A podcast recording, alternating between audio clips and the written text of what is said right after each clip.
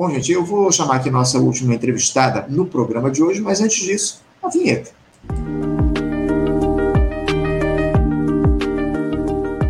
Eu cumprimento, do outro lado da tela, cientista social, doutora em bioética e pesquisadora do pós-doutorado no Instituto de Estudos Avançados da Universidade de São Paulo, a USP, Ellen Nass. Ellen Nass, bom dia.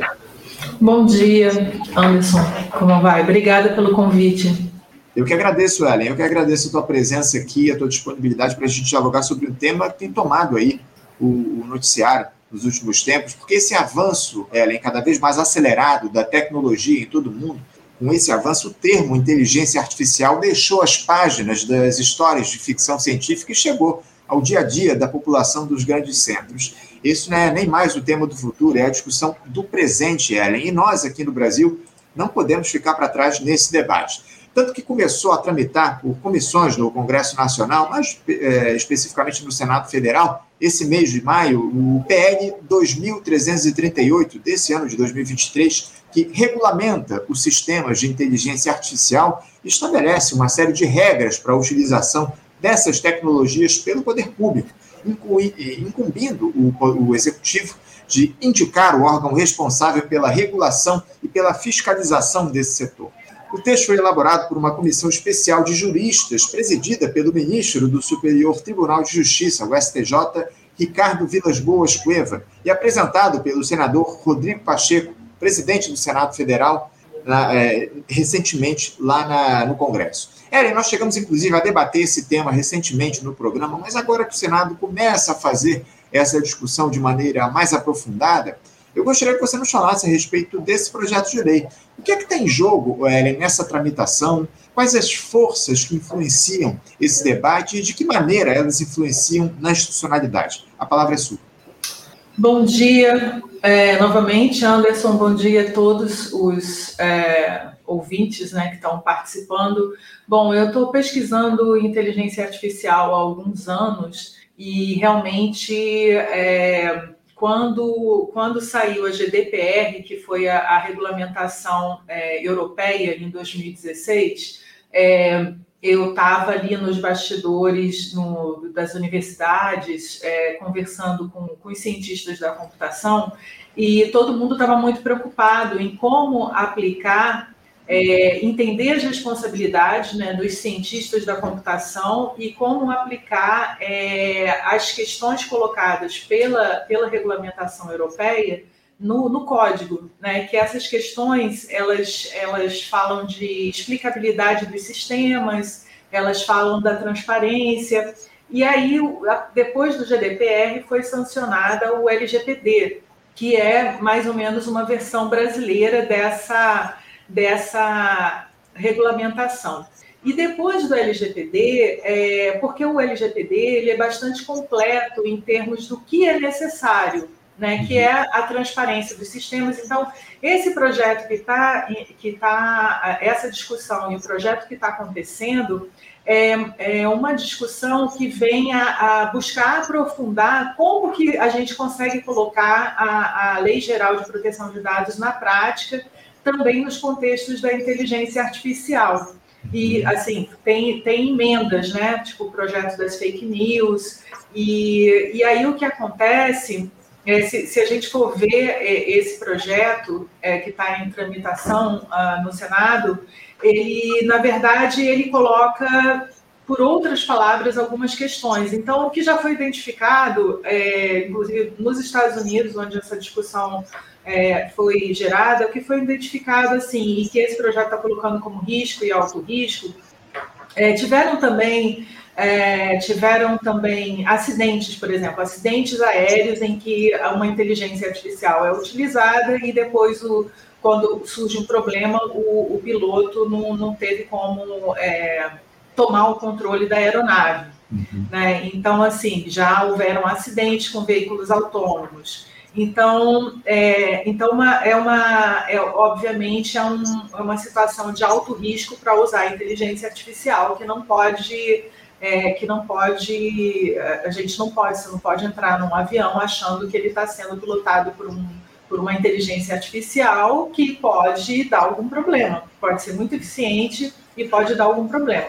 É, os problemas humanos que foram identificados, então esse projeto ele está falando um pouco disso, que é os problemas humanos são você usar a inteligência artificial para fazer triagem de quem vai para entrevista de emprego, você usar a inteligência artificial para avaliar profissionais e aí, e, enfim, e, é, porque o problema dessa, de, dessa que foi identificado de alguns anos atrás é, foi justamente que não se sabe quais são os critérios e normalmente o que, o que acontece é que os critérios eles são critérios que quando, quando a gente consegue descobrir quais são os critérios eles são é, absurdos. Você não entende como a lógica, por exemplo, uh, no Guardian saiu há uns meses atrás, uhum. é, que o, o, um dos, dos sistemas de inteligência artificial, Compass, é, desclassificou um, um, candidato a uma vaga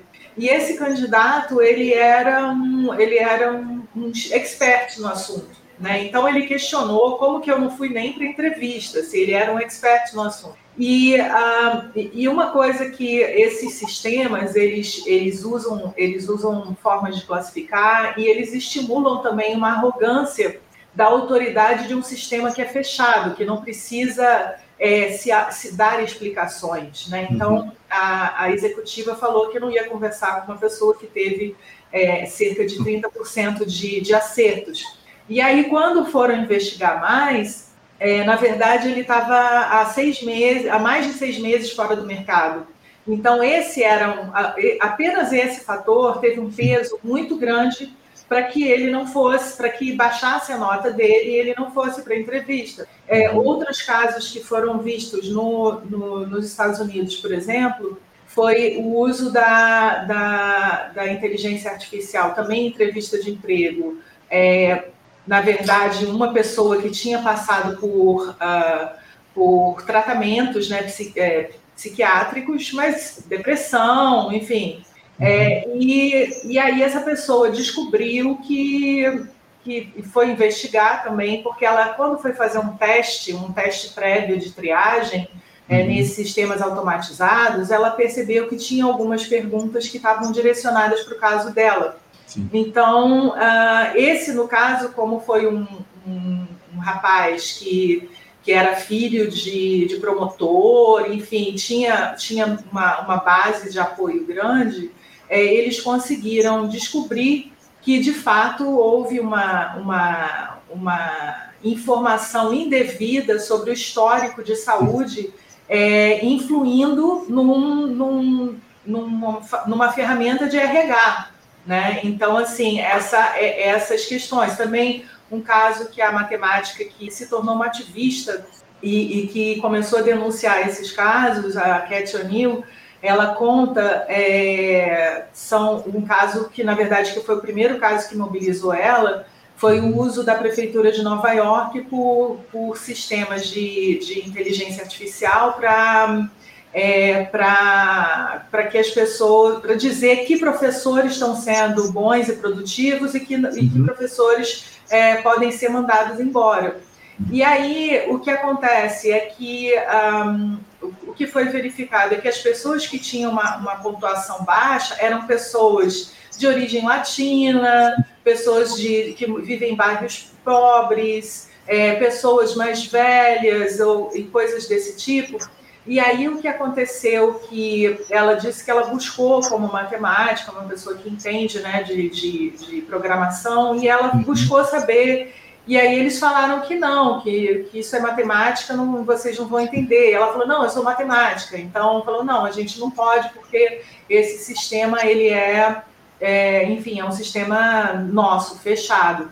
Então, assim, é, as categorias de, de explicação são categorias muito pobres, digamos assim, e, e, eles não querem abrir, não, em geral, não, não querem abrir essa lógica. Uhum. E o que acontece é que o dano para a vida de uma pessoa, uma pessoa que foi classificada mal, né, como mal profissional, é, ela tende a não conseguir uma outra posição, né? Uhum. Então, assim, ela fica praticamente condenada para a vida, né? Então, assim, o impacto é muito grande. E a partir desses problemas que vêm sido relatados, por exemplo, a Cat O'Neill fala de um outro fato que é, por exemplo, o uso de índice massa corporal para determinar quem vai. E aí, assim, né, o que está determinando o, o, o, a, a, nota baixa, né? Então, o uso de índice de massa corporal para determinar que empregados vão ter a, a o seguro-saúde patrocin, é, é, patrocinados pelo, uhum. pelo empregador ou que empregados. Então, se está acima do índice de massa corporal, a pessoa tem que pagar o seu próprio seguro de saúde. E aí descobriu que as mulheres negras, que têm uma outra estrutura óssea, física e etc., elas geralmente elas estavam acima desse índice. Então, é, enfim, esses são alguns exemplos. Aí, quando eu apresentei esse exemplo para um grupo da medicina na UFRJ há uns anos atrás, é, uma, uma, uma, uma aluna falou: Olha, a minha irmã trabalha numa multinacional francesa aqui no Brasil e ela está com risco de perder o emprego justamente porque é, por causa de, de, desses, desses parâmetros, não está dentro desses parâmetros. É, então, assim, é, qual o problema da explicabilidade? Né? Então, o primeiro ponto que a gente precisa é transparência. Claro. E aí, qual o problema? Isso está no LGPD. E aí, qual o problema de você ter acesso à explicabilidade? Um problema é que é, nesses, depois de novos sistemas de, de, de, são muitas camadas de deep learning e enfim são muitas camadas em, é, em ação para uma para uma definição acontecer é, muitas vezes os próprios engenheiros eles não conseguem explicar eles não conseguem entender o processo e o outro problema também, que quando eu vi essa lei a, em 2018, eu pensei assim, olha, explicabilidade e transparência a gente quer, mas eu tenho certeza que isso aqui vai ser é, argumentado que isso fere o direito de patente, por exemplo. Uhum. Né? Então, assim, outro exemplo é, que também, para a gente entender como, como, como essas categorias elas são nocivas, tem uma matéria da ProPublica, né, que, que mostrou, por exemplo, que uma, uma menina de 18 anos é negra é, cometeu uma infração que, na verdade, foi pegar uma bicicleta que estava jogada no jardim, e aí chamaram a polícia e tal. E, e aí o sistema deu uma, um risco, uma avaliação de risco para ela é, reincidir em crime de número 8, né, de 0 a 10. Uhum enquanto para um outro homem né, de pele clara, de na faixa dos 40 e poucos, o sistema deu uma, uma um risco 3 para ele. Ele já tinha cometido dois assaltos à mão armada, já tinha ficado na prisão e etc.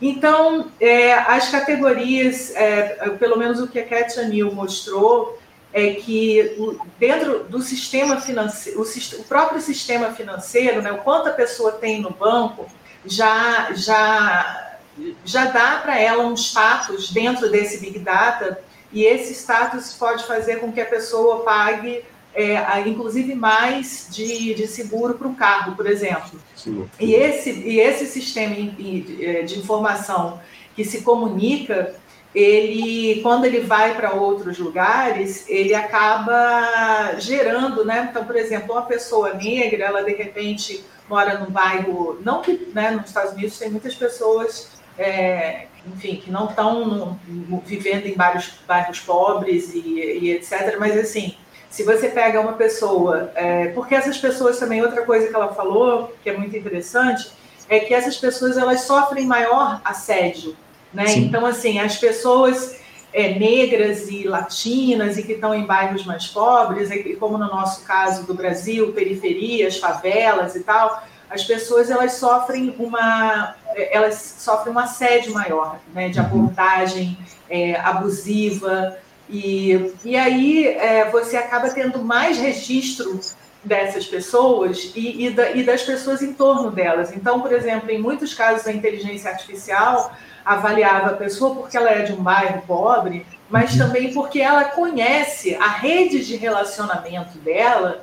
Tem pessoas também que, eventualmente, alguém que já foi preso porque tinha poucas gramas de, de maconha no bolso ou coisas desse tipo.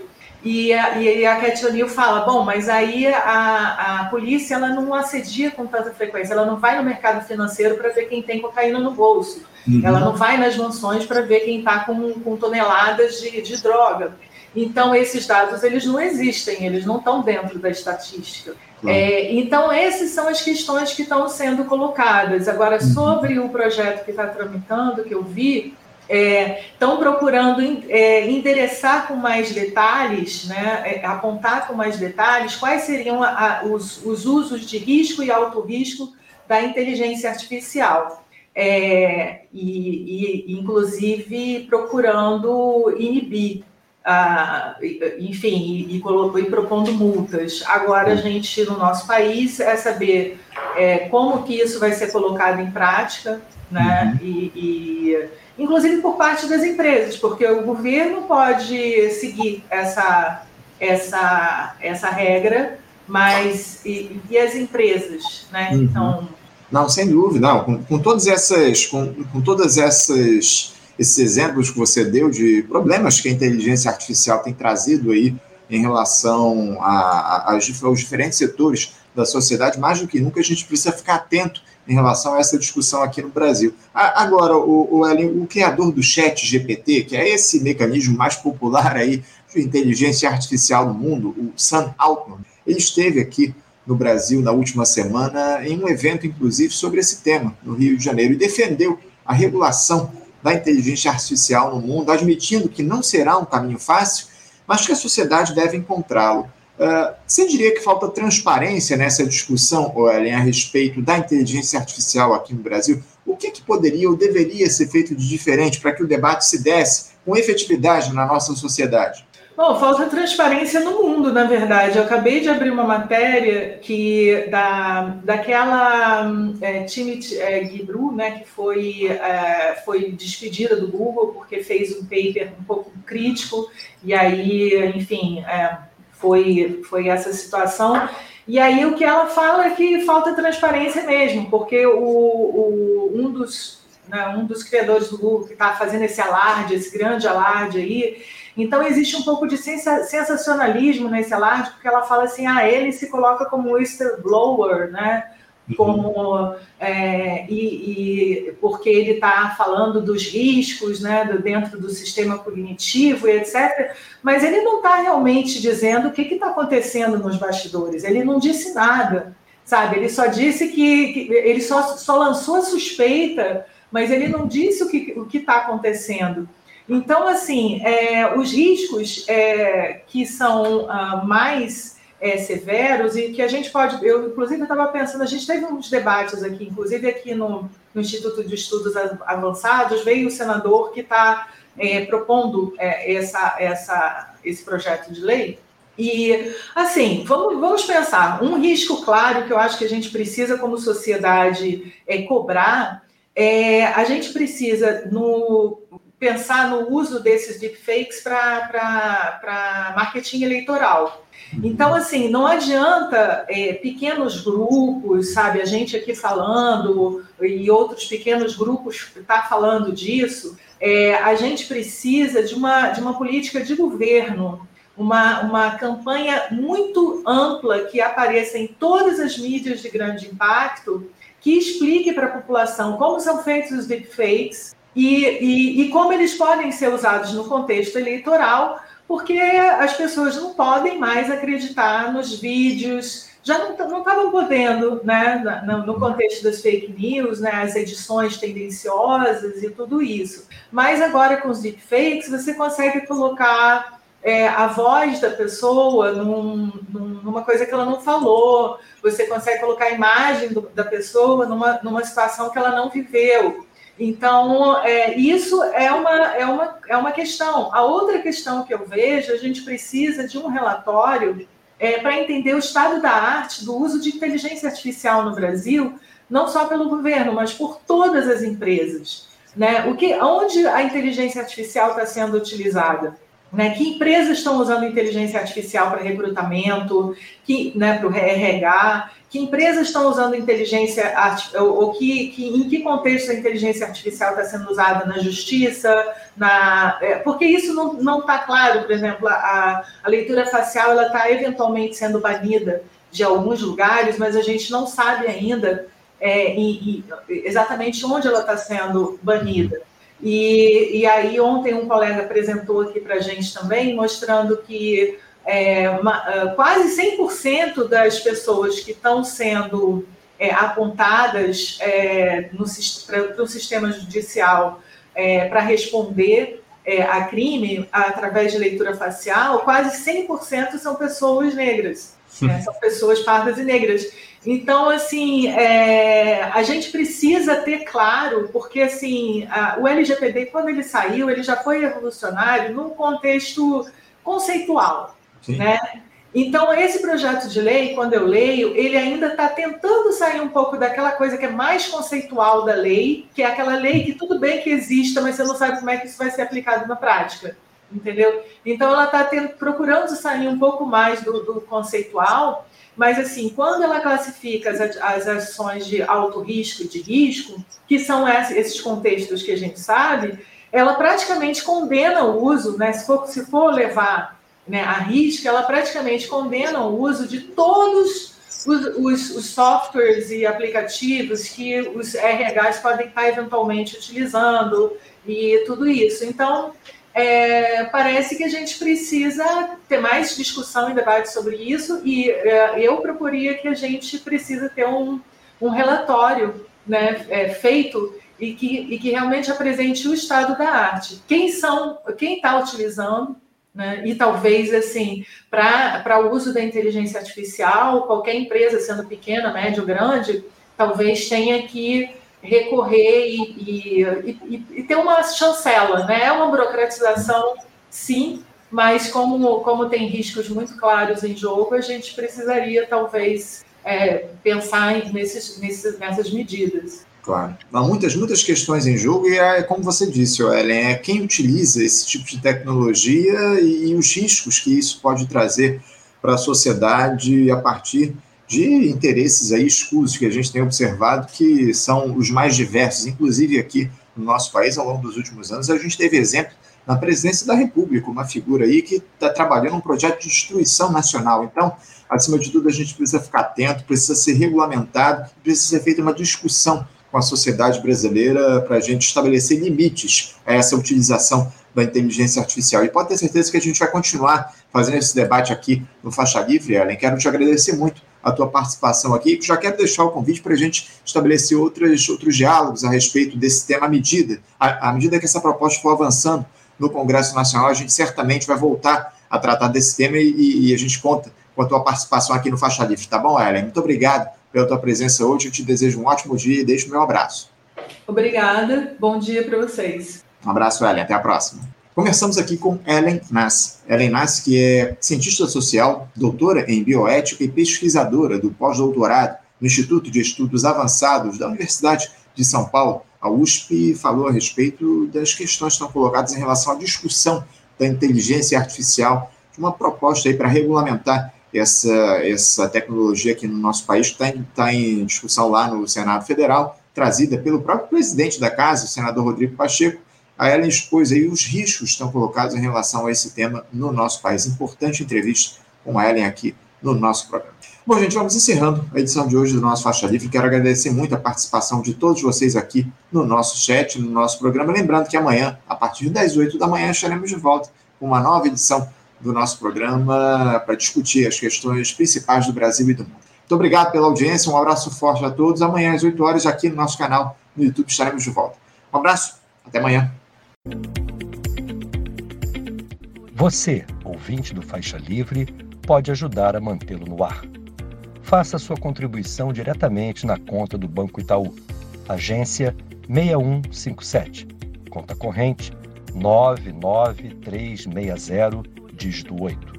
Esta conta encontra-se em nome do Sindicato dos Professores do Município do Rio de Janeiro e região, o Simpro Rio uma das nossas entidades patrocinadoras, mas seus recursos são destinados exclusivamente para o financiamento do nosso programa. Você pode fazer sua doação de qualquer valor, utilizando também a nossa chave Pix, que é ouvinte@programafaixalivre.com.br. Sua contribuição é fundamental para a manutenção desta trincheira progressista no ar.